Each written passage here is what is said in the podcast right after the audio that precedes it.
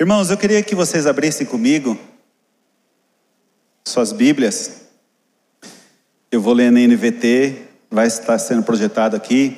1 João, capítulo 4.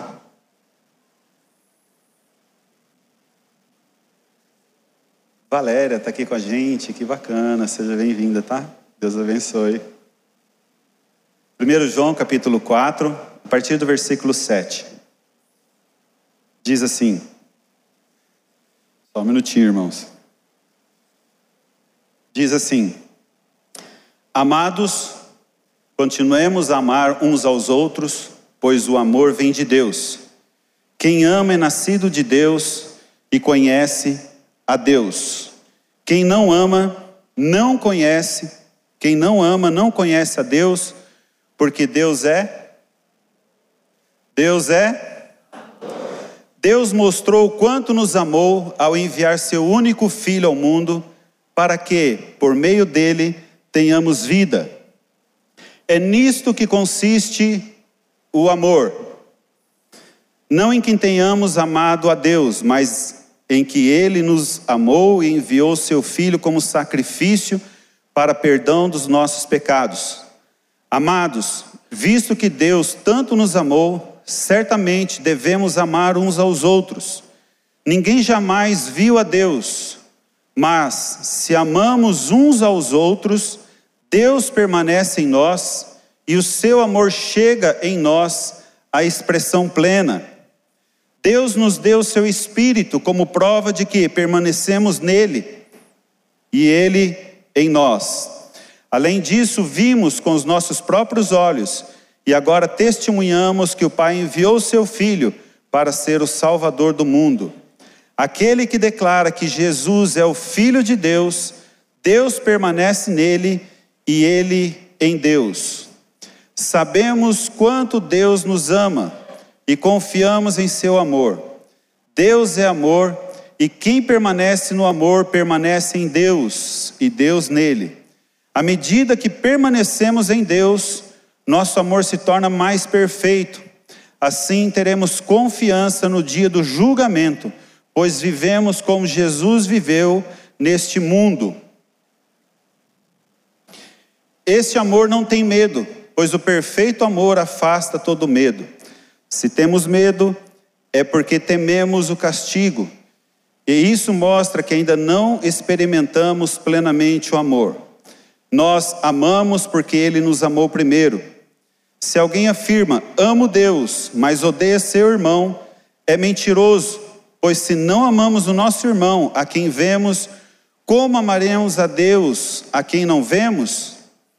Ele nos deu este mandamento: quem ama a Deus, ame também seus irmãos.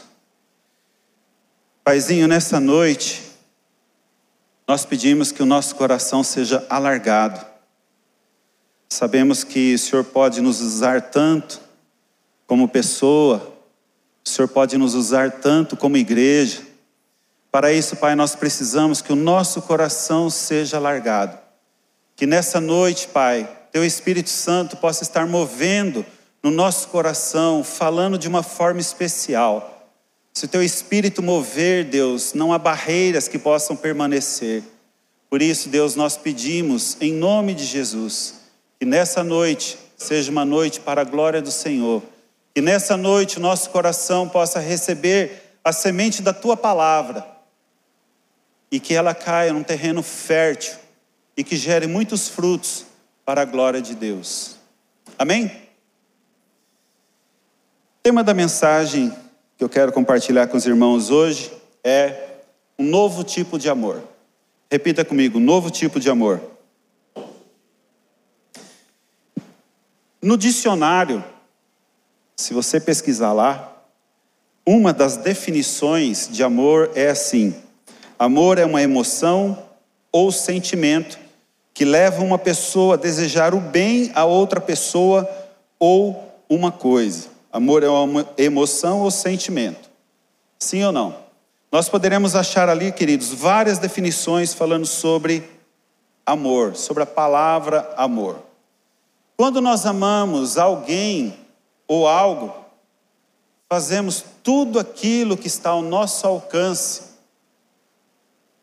e até mesmo coisas que estão fora do nosso alcance, em prol dessas pessoas. Sim ou não? Vou fazer de novo então. Quando nós amamos alguém, nós fazemos de tudo ao nosso alcance ou fora do nosso alcance em prol dessas pessoas. Sim ou não? Ah, bom. Amém. Quero que vocês me ajudem, tá? Já vimos aí na televisão, talvez nas mídias, de repente alguém que precisava de um rim. E nós vemos lá alguém da família, né, ir lá fazendo sacrifício, doando um rim. Isso, isso tudo por quê? Porque existe amor nisso. Então, amor é quando nós desejamos o bem, quando nós podemos ajudar alguém, né, alguém que lhe seja próximo, próximo a nós. As pessoas pregam que nós devemos demonstrar o amor por aquilo ou somente por aquilo que vale a pena. Mas hoje eu estou aqui, irmãos, para falar sobre um novo tipo de amor. Jesus foi a revelação de um novo tipo de amor. Repita isso comigo. Jesus foi a revelação de um novo tipo de amor. Os escritores do Novo Testamento, eles tiveram que tomar uma palavra no grego, né? para descrever esse tipo, esse novo tipo de amor, o amor ágape. Ágape é uma palavra que nós encontramos ela somente no Novo Testamento. Ágape é o amor que se doa, que se entrega totalmente em favor de alguém. Uma das definições para ágape está ali. É o tipo de amor que não busca seus próprios interesses. É um amor desinteressado, incondicional, puro e genuíno. O amor ágape não esmorece, mas é constante e permanece forte até as últimas consequências. É um tipo de amor invencível, capaz de amar até o mais indigno dos homens. Esta palavra ágape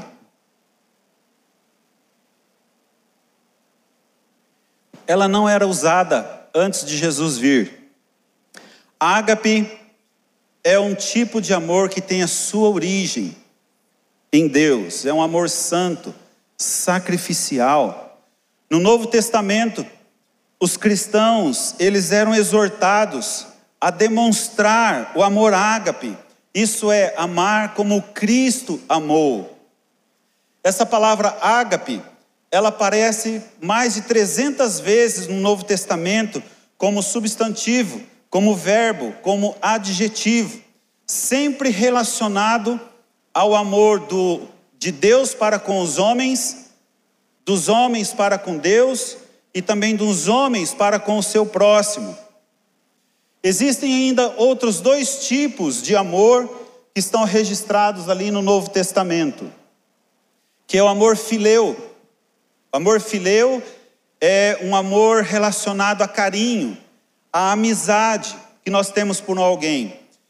Do amor fileu, filos ou fileu, é que vem a palavra filantropia, que é o amor à humanidade. Por várias vezes nós vemos aí alguém fazendo uma ação filantrópica, ou seja, vem dessa palavra fileu ou filos, que significa, né, é um tipo de amor relacionado a carinho, a amizade. Também tem um tipo de amor relacionado na Bíblia que é o amor eros, que também deriva depois da palavra é, erotismo. Então, amor eros geralmente expressa a ideia de um amor entre um homem e uma mulher, né? um amor mergulhado em paixão, romantismo, também nos dá um sentido de sensual e sexual. Mas eu quero falar nessa noite, queridos, e quero me deter sobre este amor que se chama ágape. Ágape não é uma emoção que Deus exerce, Ágape é a própria natureza de Deus, é a essência de Deus, sua maneira de ser. E como nós acabamos de ler aqui em 1 João, capítulo 4, versículo 8, diz: Quem não ama não conhece a Deus, porque Deus é amor. Se nós procurarmos no original essa palavra amor, vai estar lá escrito ágape. E o versículo 9 diz: Deus mostrou quanto nos amou, esse amou também ágape ao enviar seu único filho ao mundo, para que, por meio dele, tenhamos vida. Este amor que Deus demonstrou foi nos dando aquilo que era de mais precioso. Este amor que Deus demonstrou para nós foi dando aquilo que era primazia, que era o seu filho, Jesus. Em Mateus capítulo 5, versículo 43, se você for rápido de endereço, abra lá, que ali é no Sermão do Monte. Vamos ver aqui o que Jesus está falando nesse Sermão do Monte. Mateus capítulo 5, 43. Jesus dizendo assim: Vocês ouviram o que foi dito, ame seu próximo e odeie o seu inimigo. Quero dar uma pequena pausa aqui, irmãos. Em lugar nenhum na Bíblia nós vamos encontrar isso, odeie o seu inimigo. Jesus estava dizendo: vocês ouviram o que foi dito. Esse odeie o seu inimigo foi um acréscimo ilegítimo que foi colocado ali pelos rabinos daquela época, né? A própria palavra de Deus nos mostra em vários lugares que nós devemos amar os nossos inimigos. Se eles tiverem fome, nós devemos dar a eles de comer. Se eles tiverem sede, nós devemos dar a eles de beber. Então, essa palavra odeie o seu inimigo foi um acréscimo ilegítimo colocado ali pelos rabinos daquela época. O versículo 44 diz: Eu, porém, lhes digo: amem os seus inimigos e orem por quem os persegue. Olha só que interessante, queridos. Aquilo que eu falei, Jesus está dizendo aqui que nós devemos amar os nossos inimigos e orar por eles, orar por aqueles que nos perseguem. Jesus não somente falou isso, mas ele cumpriu. Quando ele estendeu seus braços lá na cruz, de certa forma, ele estava ali entregando a sua vida não somente pelos bons, não somente pelos santinhos, não somente por aqueles que cheiravam bem, Jesus estava estendendo seus braços na cruz pelos maus, pelos, por todos os pecadores, por toda a humanidade. Orem por aquele que os perseguem. Foi lá na cruz que, quando ele estendeu os seus braços, as suas primeiras palavras foram: Pai, perdoa-os, porque eles não sabem o que fazem. Então, quando Jesus diz que nós devemos amar os nossos inimigos e orar por quem nos persegue, ele não só disse isso da boca para fora, mas ele também ele acabou cumprindo isso. Na semana passada nós ouvimos aqui uma tremenda palavra ministrada pela pastora Kika falando sobre perdão. E eu amei essa palavra, é uma palavra que vira e mexe, irmãos, nós temos que falar, porque situações que nos rodeiam todos os dias, cada semana que passa, nós temos que sondar o nosso coração para não guardar nenhuma rusga, nenhuma raizinha de amargura com ninguém. Então, nesse versículo aqui que nós acabamos de ler, ame seus inimigos, isso significa nós devemos amar as pessoas com o amor de Deus, orar por elas, não importam quem sejam essas pessoas, não importam o que essas pessoas fizeram contra nós, a palavra de Deus nos diz que nós devemos amá-las, nós devemos orar por elas. Um cristão que não foi trabalhado no seu interior, ele ainda é aquele, olho por olho, dente por dente. Ou seja, a mesma dor que me causaram, eu também desejo que essa pessoa sinta essa mesma dor. Quando alguém não é trabalhado no seu interior, é isso que às vezes a pessoa acaba desejando. E não é isso que a palavra de Deus diz, nós devemos perdoar.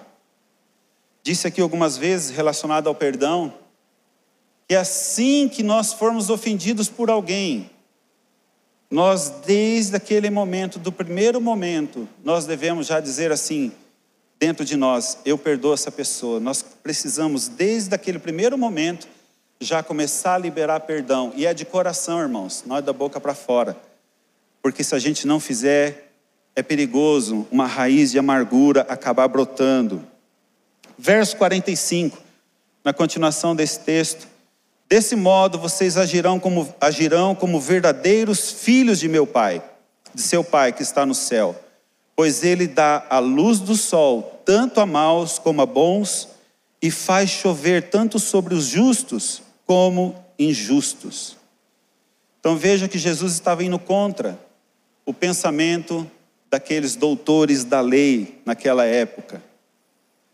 Em vez de imitarmos os vingadores, como vingadores, como filhos de Deus, nós devemos imitar a Deus. Não como o mundo age, olho por olho, dente por dente. Como filhos de Deus, nós precisamos imitar a Deus. Então, esses versículos nos mostram, irmãos, que o amor de Deus sobre todas as pessoas, sobre os justos, sobre os injustos, sobre os maus, sobre os bons. Deus dá a luz do sol, Deus faz chover sobre todos. É assim que acontece ou não? É dessa forma, né? Então, irmãos, nós vemos que os homens podem voltar suas costas para Deus, os homens podem amaldiçoá-lo, os homens podem fazer coisas que o desagradam, mas Deus continua a amá-los. Deus continua disposto a operar o maior bem em favor deles, quando eles se voltam de todo o coração para o Senhor. Versículo 46.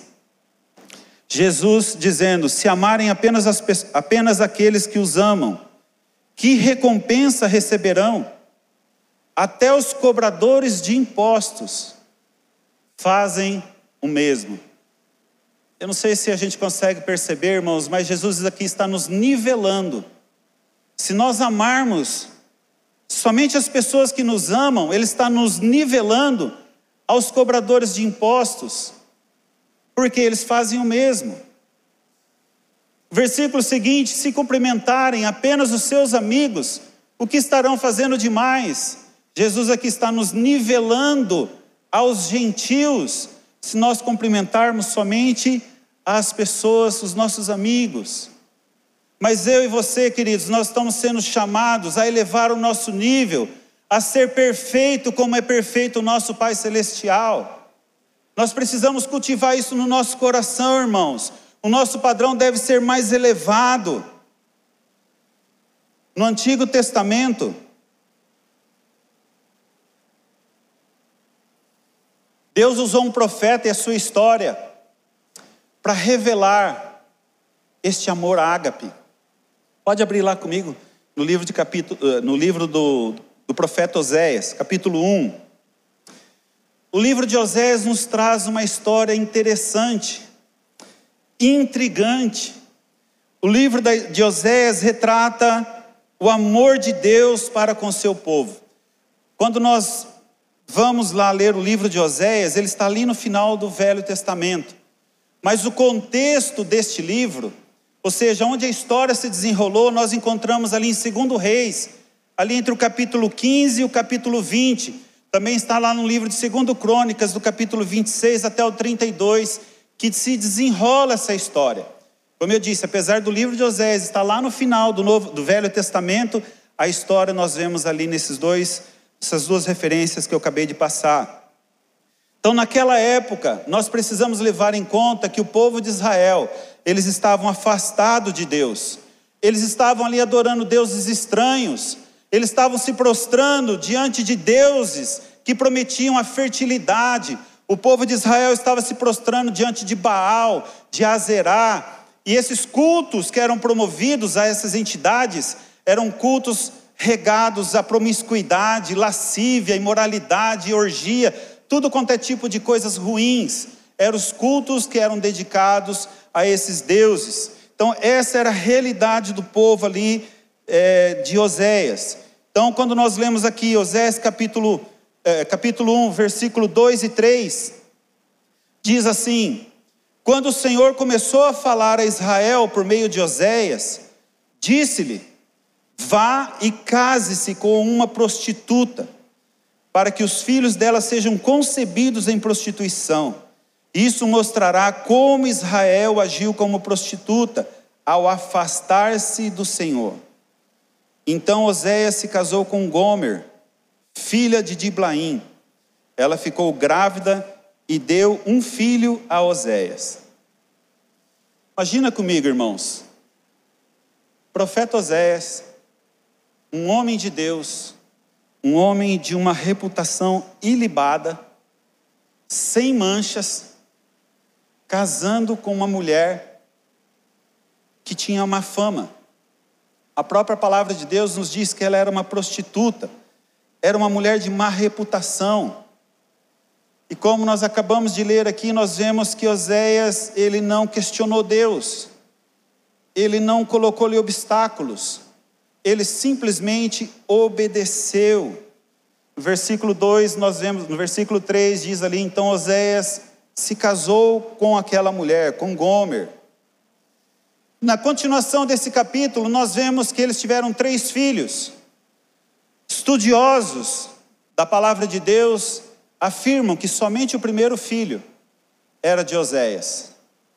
Os outros dois, uma filha e um filho, com certeza eram filhos que não eram dele, eram filhos de um relacionamento ilícito, né? Eram filhos da infidelidade de Gomer, que tinha saído ali com certeza com outros homens. Então, no decorrer da história, nós vemos ali que Gomer, mesmo casada com Oséias, constantemente ela era vista com outros homens na sociedade ali de Israel. Naquela época, não diferente dos dias de hoje, com certeza a família do profeta Oséias era o assunto dentro dos lares de Israel. Com certeza eles eram motivos de chacota, era o assunto mais comentado, tuitado, né? Ali em Israel. Passando para o capítulo 2, eu não vou ler para a gente ganhar tempo. Apesar de Oséias ter dado melhor para ela, Chegou um momento que ela se cansou e foi embora. Deixou seus filhos em casa e foi curtir os seus novos amantes. Chegou uma hora que esses amantes também se cansaram dessa mulher. E a única opção que ela teve para continuar sobrevivendo foi vender o seu corpo nas ruas. Com certeza escravizada por algum alcoviteiro ou algum cafetão. Essa mulher chegou num nível tão baixo que ela foi colocada num palanque para ser vendida como escrava. A oferta mais alta conseguiria levar aquela mulher para casa para ser ali uma escrava. Muitos de nós aqui, se vivêssemos naquela época, o nosso senso de justiça estaria dizendo: bem feito, está colhendo o que plantou. Sim ou não? A maioria de nós estaríamos fazendo uma situação dessa forma, pensando dessa forma. E na realidade, queridos, se nós analisarmos a lei de Moisés, uma mulher que fosse pega adulterando, essa mulher mereceria a morte, ou seja, ela deveria ser morta por apedrejamento. Mas Deus queria ensinar uma lição ao povo de Israel ali com essa história do profeta Oséias. Capítulo 3, verso 1. Então o Senhor me disse, o Senhor dizendo para Oséias: Vá e ame sua esposa outra vez, embora ela cometa adultério com o amante. Isso mostrará que o Senhor ainda ama Israel. Ainda que o povo tenha se voltado para outros deuses, e sinta prazer em lhe trazer ofertas. Deus disse para Oséias: Vai lá, compre sua esposa de volta. Essa mulher que te envergonhou, essa mulher que te desprezou, vai lá, compra ela, traga ela de volta para casa. Ame, ame ela outra vez. Vai, ame sua esposa Outra vez, Deus estava ali dizendo para esse profeta: Assim, eu a comprei de volta por 15 peças de prata, um barril grande de cevada e um odre de vinho. Eu não sei como se deu a compra dessa mulher. Certo é que se ela fosse colocada ali num palanque e a oferta maior, dava direito a comprar, como era feito com muitos escravos na história, não só bíblica, mas a história comum nos mostra isso, que os escravos eram colocados num palanque e a melhor oferta, quem desse a melhor oferta levava eles.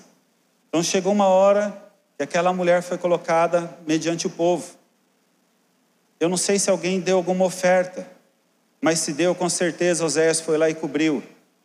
Não sei quantas vezes ele pode ter estendido a mão e falado que é oferta dele, mas o, texto nos mostra que ele foi lá pelo preço que está ali 15 moedas de prata.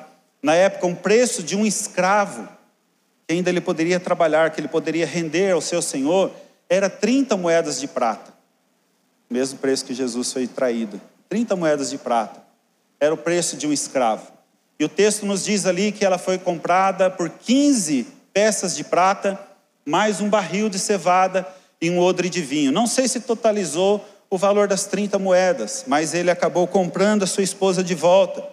Oséias acabou comprando a liberdade daquela mulher. Ela não precisava ser mais escrava, ela era uma mulher livre. Sabe, irmãos, aquela época, se eles não eram mais, não sei se existia aquela época a palavra machista, mas era uma época também que não era fácil, como eu acabei de mencionar aqui. Uma mulher pega em flagrante adultério, não só ela, como o homem também, os dois mereceriam a morte por apedrejamento. Mas o fato do profeta, isso perante toda a nação de Israel, isso era conhecido. Tudo aquilo que aquela mulher fez, a nação de Israel foi, eles viram isso, aquilo foi visto, presenciado por eles. Osés casou com aquela mulher, sabia que ela era uma prostituta, não demorou muito para que a sua infidelidade começasse a ser demonstrada perante o povo. E a degradação dela foi tão grande, fazendo um resumo, que ela chegou a ser colocada à venda pela melhor oferta. E Oséias foi lá e comprou ela. Sabe, irmãos, essa história é uma pequena demonstração, uma pequena ilustração do amor de Deus do amor ágape. Osés ali estava representando Deus. Gomer estava representando a nação de Israel, que sempre estava envolvida ali com aqueles deuses, né? E, como eu disse agora há pouco, os cultos aqueles deuses era pura orgia. Então era uma demonstração do amor de Deus, Deus mostrando ao seu povo a minha e a sua história. Talvez possa não ser muito parecida com a de Gomer. Mas também, irmãos, nós nos encontrávamos distantes de Deus. Nós nos encontrávamos nos nossos delitos e pecados. Nós éramos escravos do pecado. E Jesus nos comprou por um alto preço preço de sangue para que eu e você pudéssemos viver esse novo tipo de amor, esse amor ágape, esse amor de Deus. João 3,16 Porque Deus amou o mundo de tal maneira que deu seu Filho unigênito, para que todo aquele que nele crê não pereça, mas tenha vida eterna. Porque Deus amou, ágape. Este amor que está relacionado aqui é ágape. Porque Deus amou o mundo de tal maneira que ele deu o seu Filho em nosso favor, em meu, em seu favor, para que aqueles que creem em Jesus não pereçam, mas tenha vida eterna. Por que, que eu estou trazendo essa palavra, irmãos? porque de certa forma ela tem tudo a ver com nós, de uma forma ou de outra. Confesso para vocês que todas as vezes que eu subo a esse altar, eu subo com muito temor, muito tremor no meu coração. Por vários dias eu coloco a minha vida diante de Deus e procuro saber de Deus. Deus, o que o Senhor quer? que, que o teu povo precisa ouvir? O que que que está no seu coração? Não somente eu, como os pastores que sobem aqui esse altar. Sabemos que são homens e mulheres que se dedicam, dedicam suas vidas ao Senhor. Então, irmãos, eu confesso para vocês que eu sempre procuro em Deus, procuro encontrar em Deus o que falar, o que ministrar. E algumas vezes eu peço assim, Senhor, me dá algum tipo de confirmação. Eu sei que alguns fazem isso aqui também. E por algumas vezes alguém vem aqui e lê um versículo que está relacionado àquilo que nós vamos falar. Por algumas vezes alguém aqui vem e fala alguma coisa e, e aquilo mexe com o nosso coração como se fosse uma confirmação. E hoje, quando eu cheguei aqui na igreja, hoje de manhã, estava aqui meditando, relacionando aqui o que, que eu ia falar. E de repente eu fui dar uma olhadinha no WhatsApp. Eu vi o irmão Pedro que ele tinha mandado um áudio falando justamente do texto que durante a semana eu tinha lido. E esse texto estava queimando no meu coração. Já fazem dias que esse texto vem mexendo comigo de uma forma. E quando eu vi hoje o áudio do irmão Pedro, quando ele diz assim, que Deus tem falado comigo, se encontra em Mateus capítulo 24. E eu falei, meu Deus, tem uma confirmação melhor do que essa. Confesso para vocês que eu não ia ler todo esse capítulo, todo esse texto que eu vou ler, mas como é uma confirmação, eu vou ler sim. Eu quero me ater depois somente em dois versículos. Aqui, Mateus capítulo 24, Jesus está falando sobre o fim dos tempos. E esse é um assunto sobre fim dos tempos que a maioria das pessoas às vezes não querem ouvir, mas é de suma importância nós, como igreja, falarmos, irmãos. Esse assunto sobre fim dos tempos é algo que nós, como igreja, precisamos falar mais sobre ele. Por quê? O dia está chegando. Amém, irmãos? O dia está chegando. Quantos estão esperando por esse dia? Cada dia que passa, é um dia que nós estamos mais próximos do Senhor. Então, irmãos, olha aqui, Mateus 24. Quando Jesus saía da área do templo, seus discípulos lhe chamaram a atenção para as diversas construções do edifício. Ele, porém, disse: Estão vendo todas essas construções? Eu lhes digo a verdade, elas serão completamente demolidas. Não restará pedra sobre pedra mais tarde, Jesus sentou-se no Monte das Oliveiras. E dos monte, do Monte das Oliveiras, irmãos, Jesus conseguia olhar e ver o templo. Seus discípulos vieram até ele em particular e perguntaram: Diga-nos, quando tudo isso vai acontecer? Que sinal indicará sua volta e o fim dos tempos? Jesus respondeu: Não deixem não deixem que ninguém os engane, pois muitos virão em meu nome dizendo: Eu sou o Cristo, e enganarão a muitos. Alguém de nós aqui já viu pessoas aqui falando que é Jesus? Alguém já viu ou não? Sim ou não, irmãos? Tem um camarada aqui na nossa nação que ele se fala que ele é o Cristo, que ele é o Henri Cristo. Então nós já vimos isso aqui. Vocês ouvirão falar de guerras e ameaças de guerras. Já ouvimos isso ou não? Mas não entre em pânico. Sim, é necessário que essas coisas ocorram, mas ainda não será o fim. Uma nação guerreará contra outra, um reino contra o outro.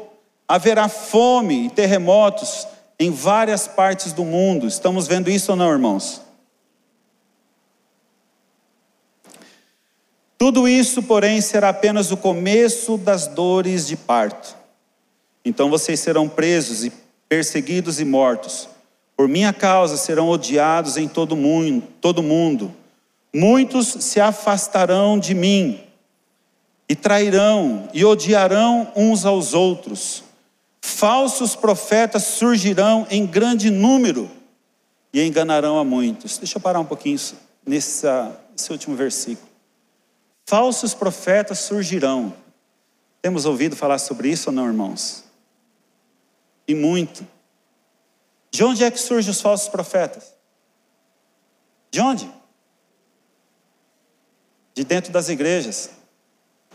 Não são pessoas que desconhecem a Bíblia. Irmãos, o que é certo é certo, o que é errado é errado. O que é certo continuará sendo sempre certo, o que é errado continuará sendo sempre errado. E hoje nós vemos que algumas pessoas tentam distorcer a palavra de Deus, dizendo que a Bíblia está desatualizada, dizendo que a Bíblia ela é muito homofóbica, dizendo que a Bíblia ela é muito A Bíblia é e continuará sendo a palavra de Deus, independente do tempo, das estações, irmãos. Nós devemos pôr à prova o que muitos desses homens falam, ou melhor, nem ouvi-los. Nós precisamos, irmãos, do Espírito Santo dentro de nós, falando ao nosso coração. Versículo 12: O pecado aumentará e o amor de muitos esfriará. Mas quem se mantiver firme até o fim será salvo. As boas novas a respeito do reino serão anunciadas em todo o mundo, para que todas as nações as ouçam, então virá o fim. Mas eu quero me deter nesses dois versículos, o 12 e o 13. O pecado aumentará e o amor de muitos? Quem tem aí a versão Almeida, lá diz assim: e por se multiplicar a iniquidade, o amor de quase todos esfriará. Confesso para vocês que esse é o versículo que me corroeu durante todos esses dias. Temos visto, irmãos, o pecado cada dia que passa se multiplicando se proliferando. Pecado aumentando de uma forma que nós, coisas que os seres humanos têm feito, que a gente fala, não acredito que arrumaram mais uma forma de aumentar ainda o peso, pecado, não só sobre a nação, a nossa nação. Porque isso não é algo que está relacionado só ao Brasil, irmãos. É o mundo todo. Então, diz ali o texto que o pecado multiplicará, né, aumentará, as iniquidades se multiplicarão. Qual que é o perigo disso? Qual é o perigo disso, irmãos? O pecado aumentando? É o nosso amor se esfriar. É o amor meu e o seu acabar se esfriando, irmãos. Uma das traduções diz que o amor de quase todos esfriará.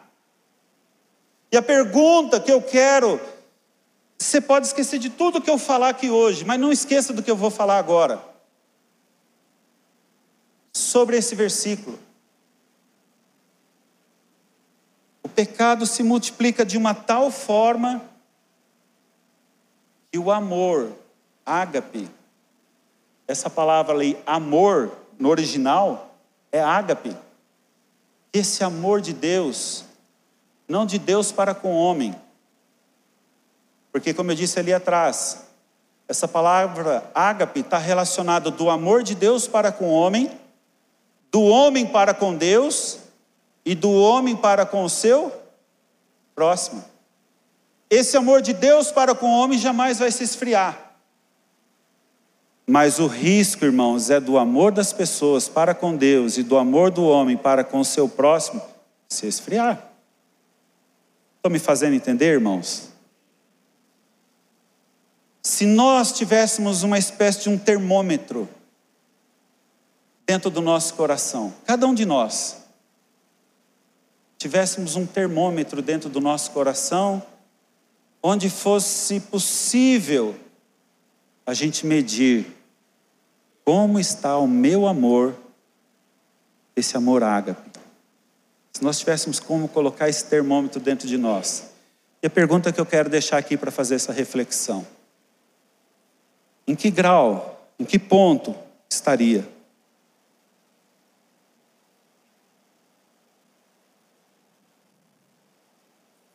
Como estaria o meu amor para com Deus?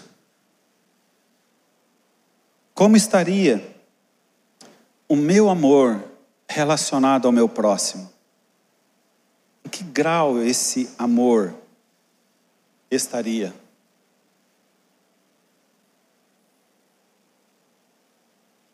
Pediria aos músicos que viessem aqui. Quero dizer, irmãos, que todos nós temos esse termômetro.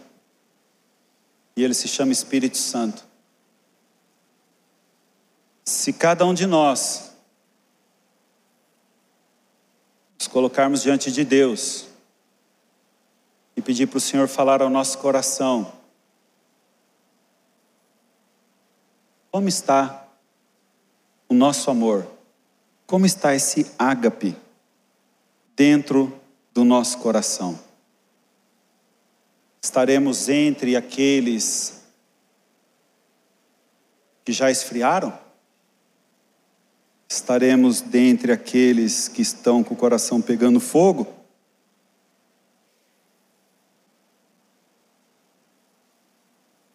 Essa é a reflexão. Eu quero que cada um de nós possamos fazer nessa noite. Cada dia que passa, a humanidade arruma uma forma de afrontar Deus. Cada dia que passa, eu vou até dizer nas ruas, quando a gente está na rua e alguém chega e conta uma história tão triste para a gente, acredito que não somente eu, talvez a grande maioria aqui, você se questiona se a pessoa está falando a verdade ou não. Isso é verdade ou não, irmãos? Quando você aqui vier, alguém já de repente te encontrou na rua, Contou uma história para você pedindo alguma coisa e você colocou esse pontinho de interrogação. Puxa, é verdade essa história ou não? Quantos aqui já fizeram isso? Porque cada dia que passa, irmãos, nós vemos as pessoas tentando enganar umas às outras. Eu já ajudei gente que não valeu a pena. Porque saiu dali e foi gastar com droga, sei lá o quê. Garanto que a maioria já caiu nessa também.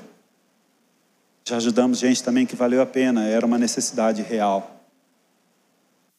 Por isso, irmãos, nós precisamos do Espírito Santo mais do que nunca, para que ele esteja revelando ao nosso coração, para que esse amor dentro do meu e do seu coração não se esfrie, mas que cada dia que passa nós possamos queimar ainda mais por Deus. Vamos ficar em pé?